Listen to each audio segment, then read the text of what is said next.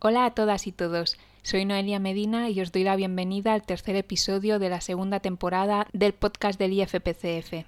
Esta semana lo primero que tendremos será una intervención de Alexander Israel Potosí, graduado en Antropología Social y Cultural por la Universidad Autónoma de Madrid y que recientemente ha acabado el máster en Antropología Física con especialidad en forense sobre una comparativa entre lo que serían los ritos, las costumbres funerarias de Ecuador en comparación con las que serían las costumbres en España. Y seguidamente tendremos al Departamento de Arqueología y Antropología Física y Forense para acabar de cerrar el tema de las momificaciones que llevamos ya tres programas tratando, ¿no? Y por último tendremos una breve intervención de Nagore Suárez, periodista y escritora de la cual este pasado 10 de septiembre se publicó su novela La música de los huesos, que desde el centro os hemos estado recomendando y que de hecho está en el puesto 75 de los libros más vendidos en las librerías de España durante la última semana. Y eso va a ser todo por esta semana.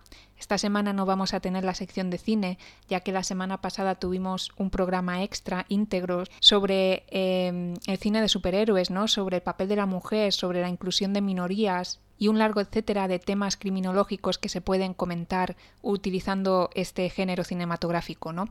Así que os invito a que lo escuchéis si no lo habéis hecho todavía y deciros que en el próximo episodio sí que tendremos de nuevo la sección de cine. Y en cuanto a la sección de química y toxicología forense, esta semana tampoco vamos a tenerla presente, pero lo que sí es que os damos la, la oportunidad que nos hagáis preguntas. Nos las podéis dejar tanto por las redes sociales, que ya sabéis que nos encontraréis como arroba IFPCF en Instagram y Twitter y como Instituto de Formación Profesional en Ciencias Forenses en Facebook o por los mails del profesorado.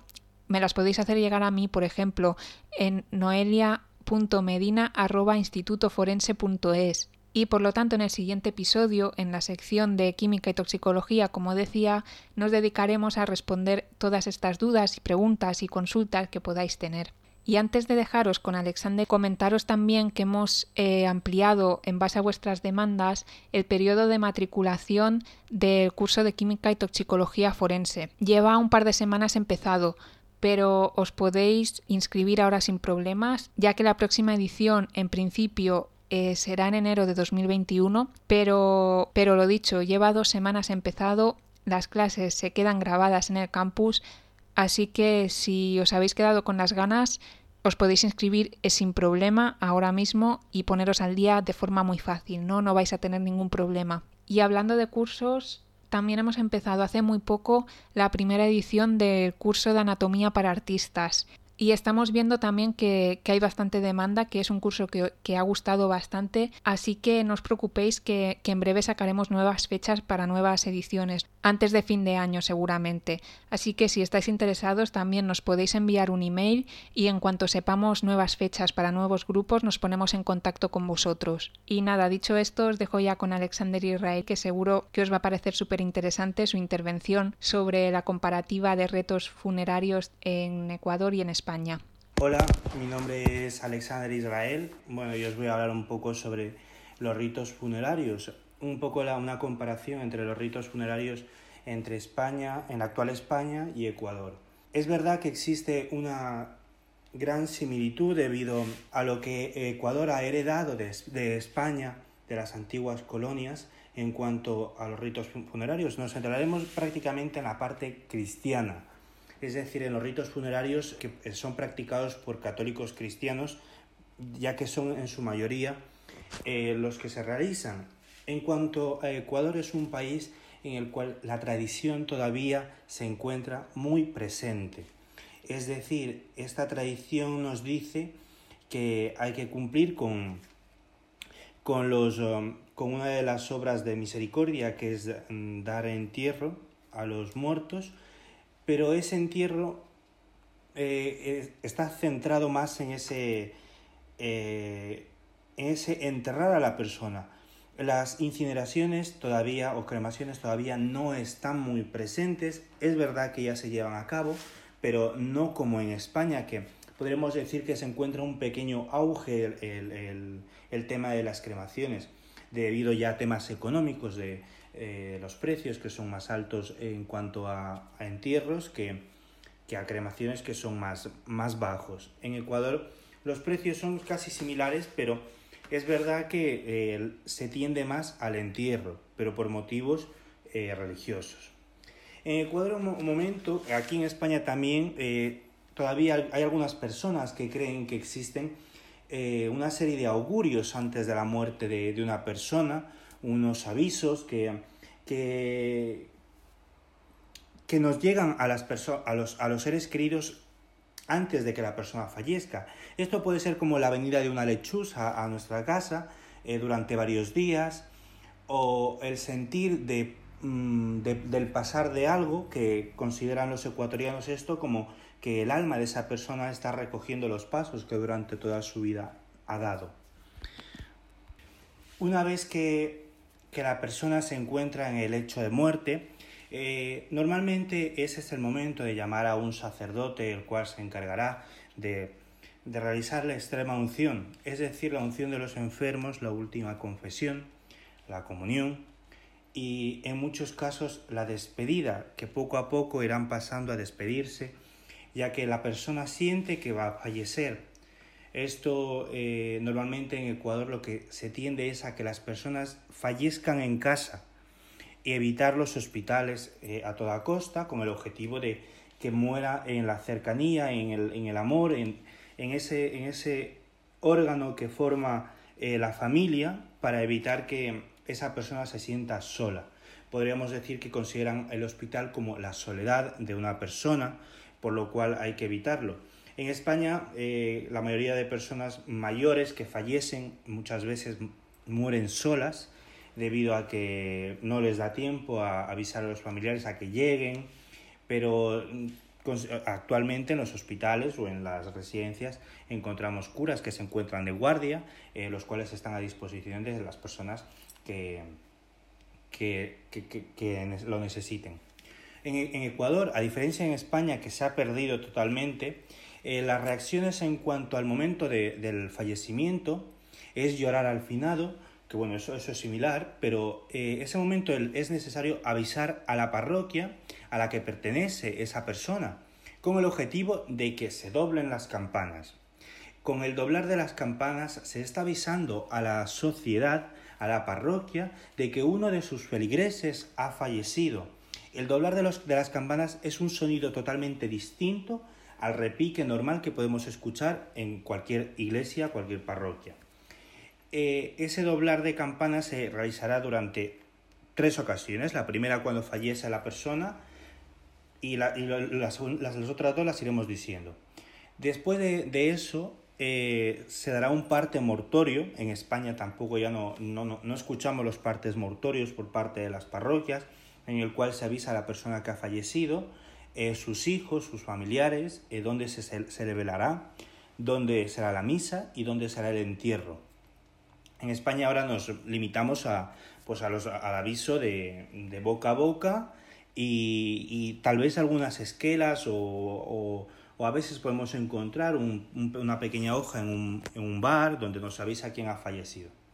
A diferencia de, de, de Ecuador con España, eh, los tanatorios se consideran otra vez lugares fríos en Ecuador. Son lugares fríos. Por lo tanto, es en cierta medida intentar velar al, al, difunto en casa por lo menos una noche, un día, una noche o una noche nada más, con el objetivo de que mm, esas reacciones primeras de la llegada de los familiares más lejanos que empiezan a llegar sea más cercana y menos, mm, menos abierta al público, podríamos decir, ya que esto es un tema social que implica a la sociedad en su conjunto no implica solo a la familia, como se nos ha quedado en España, que lo dejamos relegado solamente a la familia el tema del, del velorio y el entierro.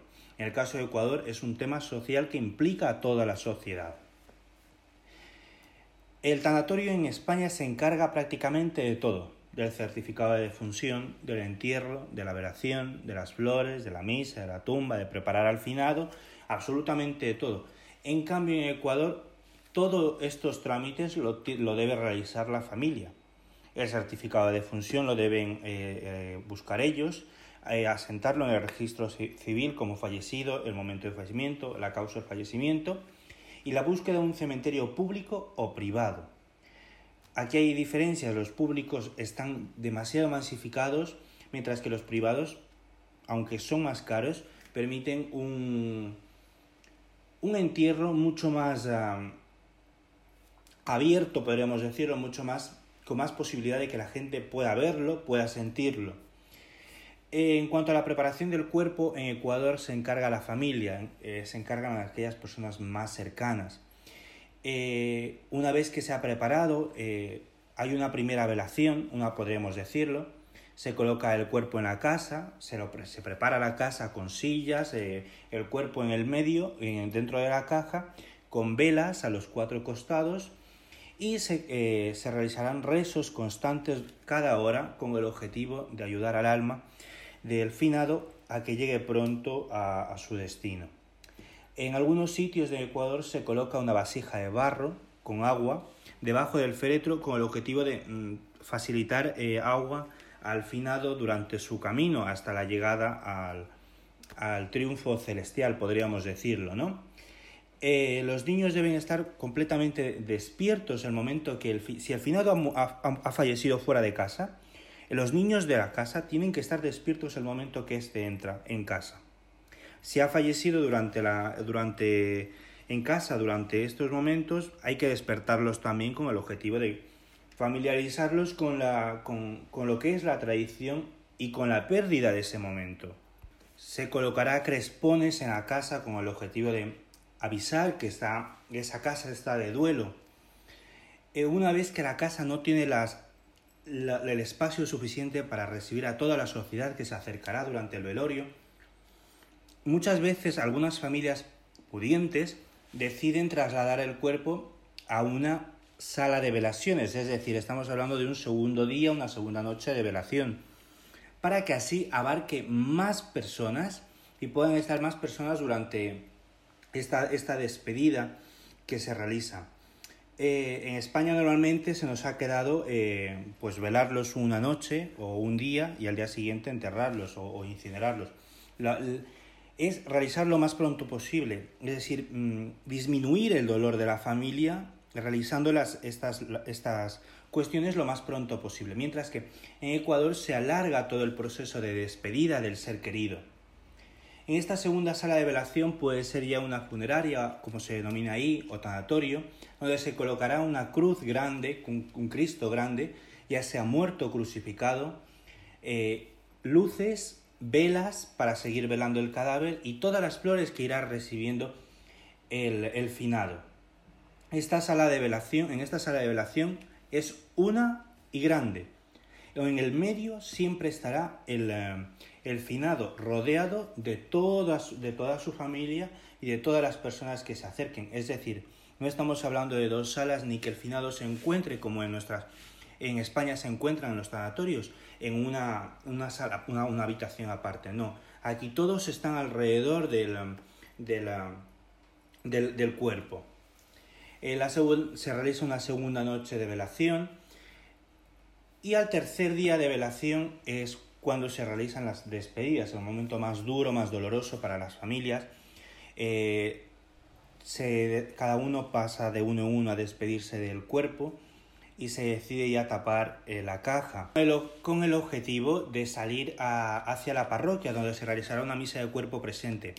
Normalmente estas misas de cuerpo presente se realizan a las 3 de la tarde, hora simbólica ya que a esta hora es la hora en la que murió Cristo. Eh, por lo tanto, se saldrá de, la, funeraria o de la casa eh, tasando más o menos lo que se tardará en llegar hasta la iglesia.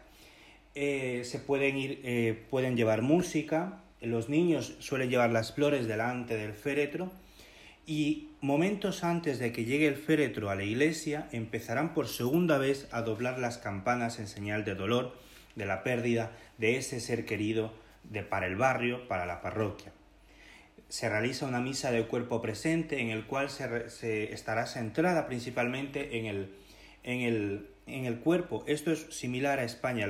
se, todavía se realiza alguna misa de cuerpo presente, pero en las funerarias. A no ser que sea una persona importante, que ahí es cuando ya podremos ver estos grandes eh, traslados a grandes iglesias para realizar estas misas. Después de la, de la misa se trasladará al cementerio. Se intenta que el traslado sea siempre caminando, cargando con el cuerpo y todo el mundo que vaya caminando acompañando al féretro y vestidos de negro. La indumentaria tiene que ser, eh, tiene que ser muy, muy respetada. Las mujeres vestidas de negro, ya sea con pantalón o vestido, eh, los hombres eh, de negro con pantalones, pantalón de vestir, zapatos de vestir, camisa. Se intenta que, que sea algo que sea monocolor, es decir, que todo el mundo vaya vestido de negro. Una vez se llega al cementerio, él será recibido por el, sacerdote, eh, que también esto ocurre en España, y antes de enterrarlo es el momento que podríamos decir se puede estallar, un, puede haber un estallido de, reacciones por parte de la familia, pueden, pueden producirse desmayos, eh, gente que se echa al suelo, algunos que se han, incluso han llegado a tirarse encima de la, de la caja cuando hablamos de, de, que ha sido enterrado en tierra, perdón. Pero cuando es en nicho también es doloroso, pero es un poco más rápido. El entierro en tierra hace que sea, eh, se, se alargue ese proceso por lo tanto sea más, ah, más, ah, más intenso. Eh, después de una vez que ya se ha, se ha enterrado a la persona, entramos en un periodo distinto. Este periodo que en España ya se ha perdido, ¿no? Podríamos decir que muy, pocos, muy pocas personas lo siguen manteniendo, que es el periodo del duelo. El duelo después de la muerte, del entierro de, esta, de la persona que sea, se realiza una novena durante nueve días, rezos constantes, en donde se simula o que está el cuerpo presente con flores, velas y se reza todos los días. A los nueve días se realiza la misa de los nueve días y durante un año entero la familia vestirá de negro riguroso hasta cuando rompa el duelo, que será un año después. El duelo se, se está perdiendo en España eh, eh, poco a poco las personas ven una tontería que, hoy en día las familias se vistan de negro porque consideran que el dolor no está en el negro, sino que el dolor se lleva por dentro. Pero las tradiciones en Ecuador hacen que sea más intenso, eh, la, intensa y dolorosa la pérdida de una persona, ya que estamos hablando de una velación de un cuerpo durante dos días eh, dos, perdón, dos noches, eh, tres días, alargado por, por la cercanía de, con el cadáver, con el cuerpo de esa persona. Mientras que en España el momento que fallece, aunque en algunos pueblos todavía se mantiene la procesión de camino al, cementerio, a la iglesia, la misa del cuerpo presente, la, la extrema unción todavía es algo importante, el duelo todavía se mantiene en ciertos sitios, en muchos, pueblos, en muchos pueblos todavía se mantiene esa idea de, de caminar junto al féretro hasta su último momento. Pero cada día se pierde más, las nuevas generaciones ya no lo ven como algo necesario, lo que es, es una pérdida de, de tal vez de, de, ese sentimiento fuerte que nos vincula a nuestros seres queridos que cada, que cada vez vamos perdiendo. Eh, espero no haber sido un aburrimiento y que es un tema muy interesante. Lo he resumido bastante. Me hubiese gustado hablarlo ampliamente sobre ello, eh, pero espero poderlo realizar algún día. Es, es algo muy interesante. Los países andinos y España están muy vinculados por la tradición, por la cultura, y eso nos hace que, que continuemos en los países andinos con, con estas tradiciones que a, pesar de ser dolorosas, son preciosas ya que nos siguen manteniendo unidos a la familia y a la sociedad como tal. Porque esto ya, como lo he dicho, no vincula solo a la familia la muerte de una persona, sino que vincula a la sociedad o a la parroquia, podríamos decirlo en este caso, o a la ciudad o al pueblo. En España cada vez las muertes están estrechamente vinculadas al ámbito familiar y al ámbito privado. Eh, muchísimas gracias por vuestra atención. Un saludo muy grande y estoy a vuestro servicio. Deciros que Alexander lo tendremos próximamente en el podcast para más intervenciones, tanto sobre este tema como similares, ¿no? y os dejo con el Departamento de Arqueología y Antropología hablando de momias. En el podcast anterior, bueno, de hecho en los dos anteriores estuvimos hablando sobre procesos de momificación, en qué consisten, en qué parte de la investigación son en las que los vamos a encuadrar, que existen diferentes maneras de hacerlo, que se pueden realizar de manera involuntaria, como ya vimos en, en su día, es decir, aquellas que se realizan de forma natural sin que haya una mano humana detrás de ello con un objetivo claro, que es el de preservar el, individuo y se puede realizar, como hemos visto, pues mediante variantes de luz, de temperatura, de humedad, ¿no? Si el cuerpo eh, recibe una serie de variantes, ¿vale? Pueden generar un sistema de protección que le vaya a permitir mantenerse en un estado de, preservación temporal en la mayoría de los casos, porque ya vimos que hay algunos casos, por ejemplo, en los que se quedan en, una descomposición estática, ¿no? es decir, se quedan completamente paralizadas. Hablamos de, por ejemplo, con la, con la pérdida de humedad, la sequedad de tejidos y la corificación. Sin embargo, con la criogenización, cuando pierde este estado de suspensión, porque por bajas temperaturas, da como resultado que la descomposición puede volver a suceder. ¿Vale? Pero luego tenemos aquellas en las que se realizan de manera voluntaria. ¿Vale? Quiero decir que existe una mano humana, un agente externo, en el que tienen como objetivo preservar el tejido, generalmente de manera ritual, ¿vale? Otras veces de manera eh, digamos, lo criminal, ¿no? Por el motivo que fuera. ¿Vale? Es decir, que exista una intención por parte del ser humano que ha cometido ese crimen o que ha procedido a la realización de ese ritual, la preservación del tejido. ¿Vale? Algunas veces esa preservación dentro del mundo, dentro del mundo policial o dentro del mundo judicial, ¿vale? Puede procederse de manera involuntaria, entre comillas, ¿vale? Pero al fin y al cabo sigue siendo una, momificación con una preservación de tejidos, no solo momificaciones, ¿vale? sino una preservación, una alteración de la descomposición humana, siendo más técnicos. ¿no? Por ejemplo, recuerdo casos en los que el individuo, pues después de proceder al asesinato de la víctima, la descuartiza, o bueno, o no la descuartiza, sino que lo, lo arroja, lo arroja o lo deposita en halcones frigoríficos con, el, con dos objetivos realmente. Primero de ellos, evitar que se descomponga y por lo tanto huela y por lo tanto evitar que se acerque alguien a ver qué es lo que ha podido ocurrir. Eh, y por otro lado, pues esperar un tiempo prudencial a que, a que se baje el límite de búsqueda, la intensidad más que el límite, y en, un momento en el que haya pasado ya toda la tormenta poder proceder a hacer desaparecer el cuerpo.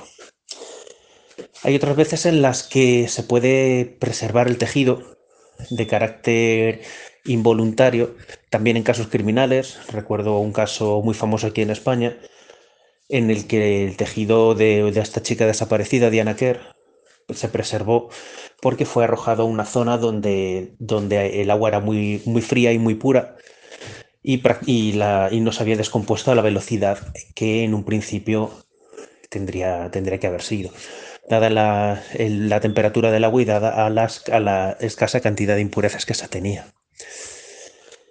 Entonces, pero hay otras veces en lo que la preservación se busca con un marcado carácter ritual, ¿vale?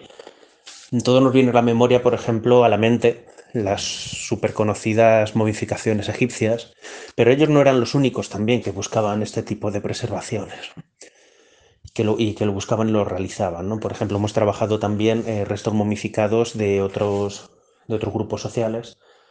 En los Andes, por ejemplo, hablamos los incas también tenían sus propias momificaciones, con sus propias alteraciones. Hoy voy a hablar de aquellos ejemplos en los que he trabajado de manera directa, ¿vale? Como ya sabéis, llevamos un tiempo trabajando para el Ministerio de Antigüedades de Egipto, analizando tanto restos óseos como momias. Y en este objetivo, en este, En este ámbito, el objetivo era, era claro, ¿vale? La sociedad tenía una, una cultura, tenía un ritual en el que se buscaba la preservación del individuo, ¿vale? El tejido del individuo cuando pasara al otro mundo, ¿vale? ¿Y cómo lo van a hacer? Pues lo van a hacer garantizando mediante la extracción de órganos por un lado y mediante la generación de una serie de ungüentos y una serie de procesos que el individuo no se descomponga. ¿vale? Conocían perfectamente el proceso de descomposición humana y para ello le van a poner una limitación. ¿vale? Entonces, eh, al cuerpo, después de haberle hecho un proceso de, de limpieza, de purificación, de retirada de vello y cabello, ¿vale? Se le extraen los órganos desde una zona eh, que no altere mucho la visión externa del individuo.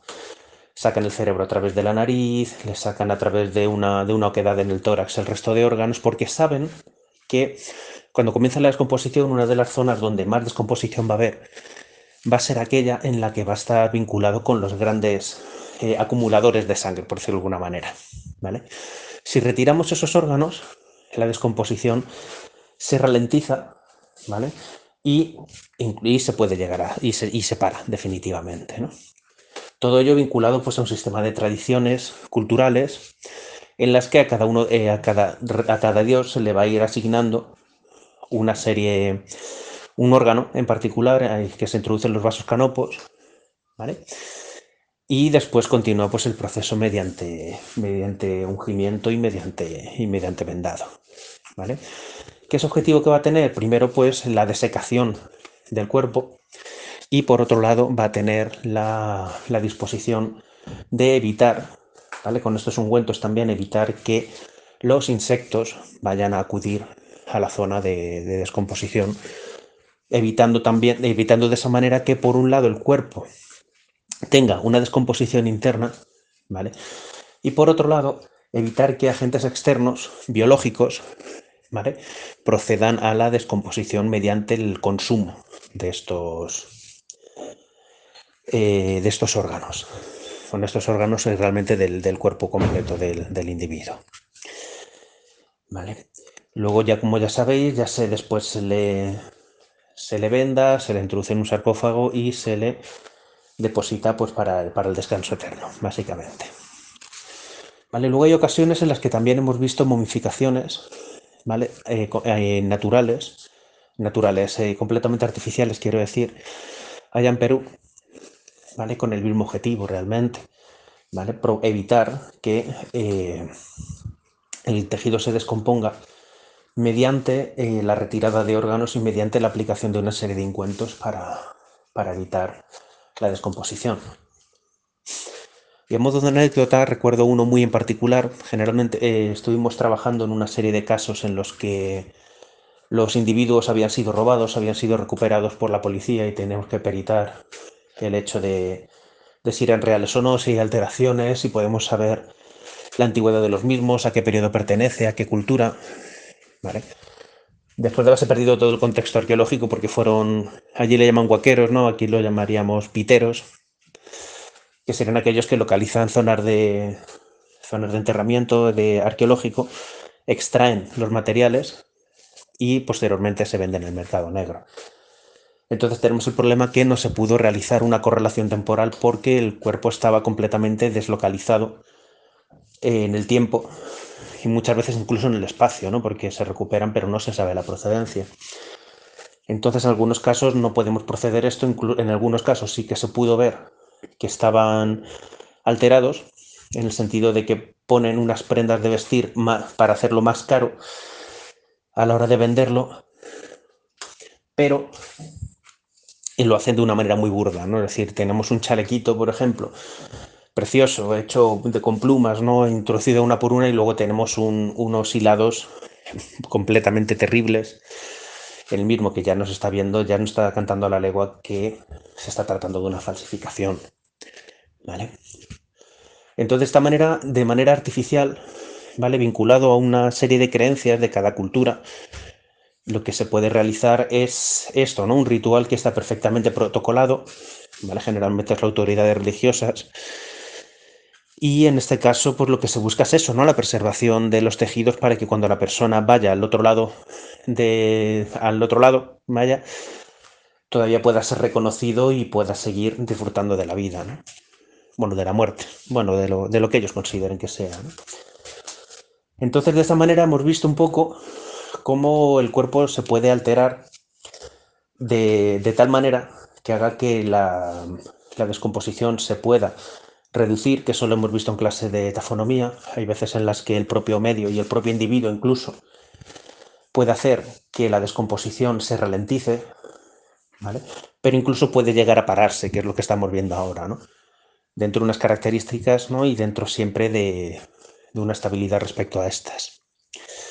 Y por otro lado, lo que nos vamos a encontrar va a ser que se puede realizar de manera natural por una deposición en un lugar que luego resulte generar unas reacciones que permitan esta preservación, mientras que, por otro lado, nos vamos a encontrar que hay, hay culturas que generan un ritual que presentan ese objetivo. ¿no?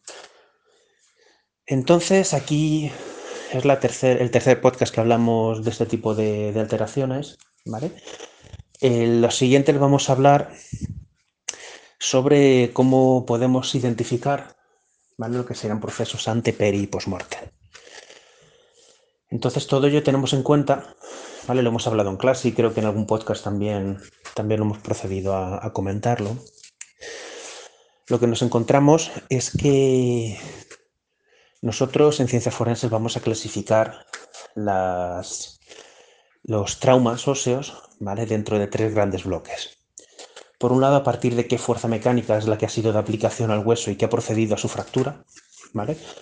Hablamos en su día que las fuerzas las vamos a clasificar por fuerza de tracción, básicamente estirar el hueso hasta que se parte, fuerza de compresión, que implicaría la aplicación de, de una serie de fuerzas que lo que van a hacer va a ser reducir la masa del cuerpo hasta que finalmente fractura.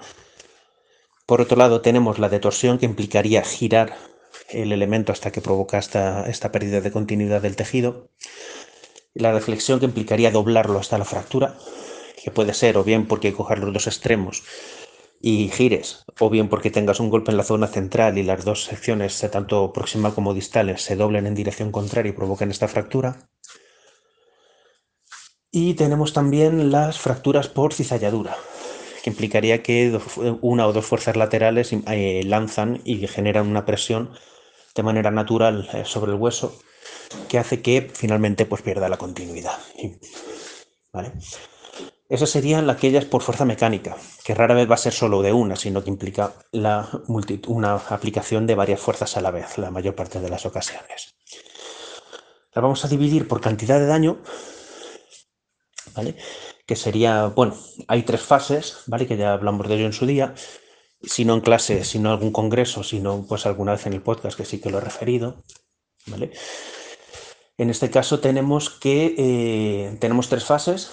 La fase, la fase elástica, que el hueso recibe el impacto, lo absorbe y lo repele, porque no ha generado una fuerza suficiente como para fracturarlo. ¿vale?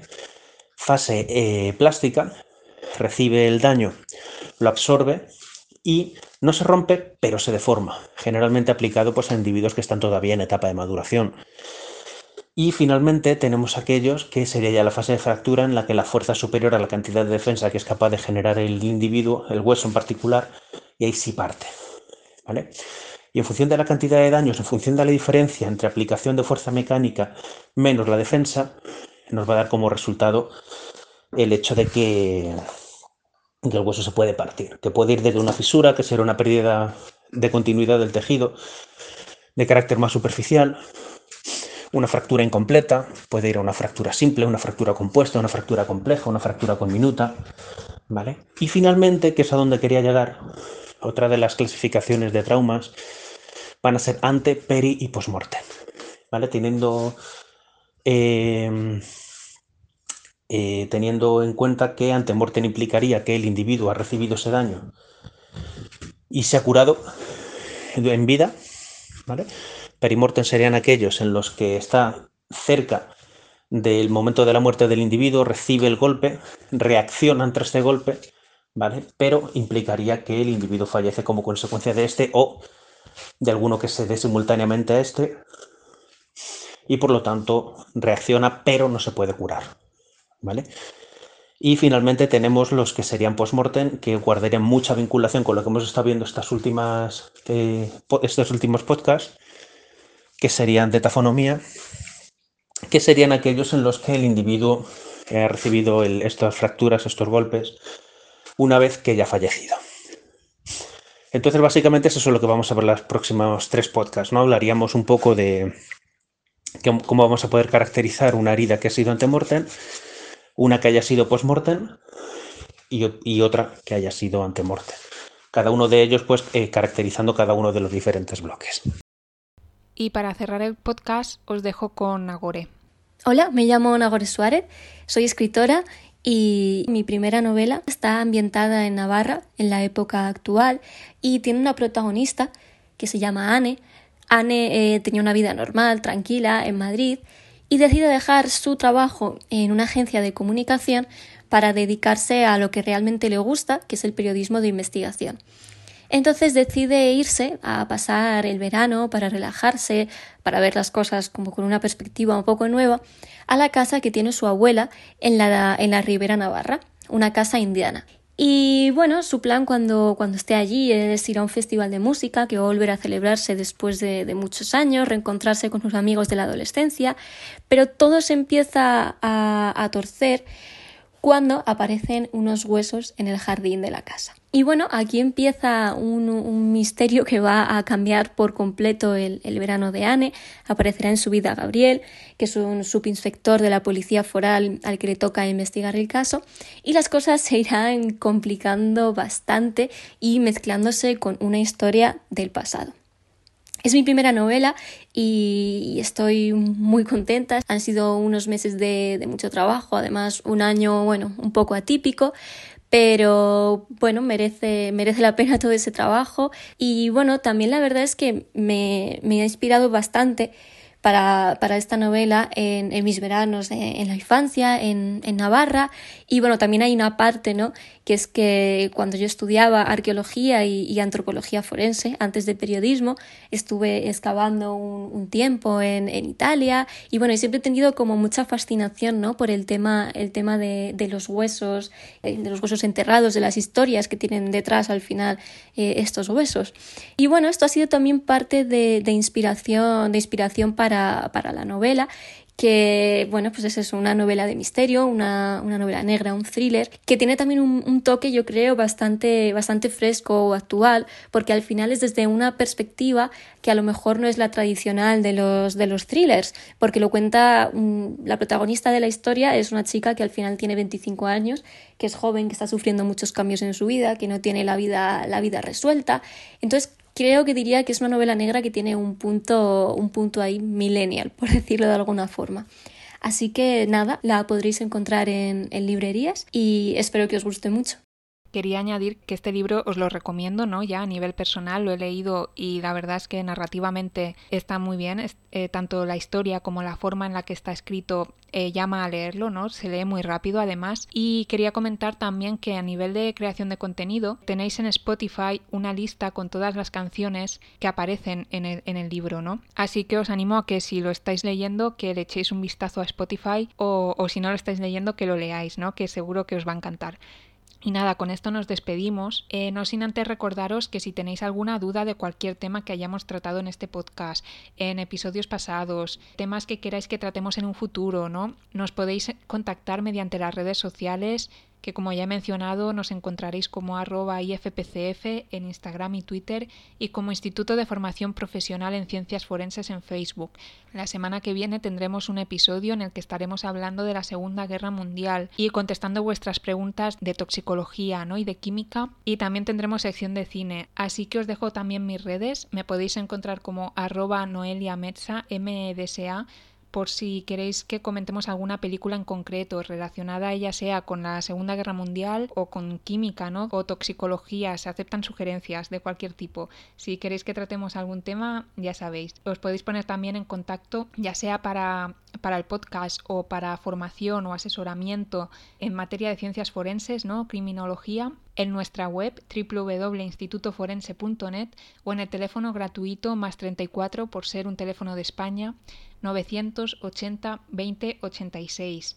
Desde el centro les deseamos una feliz semana y volvemos en 15 días.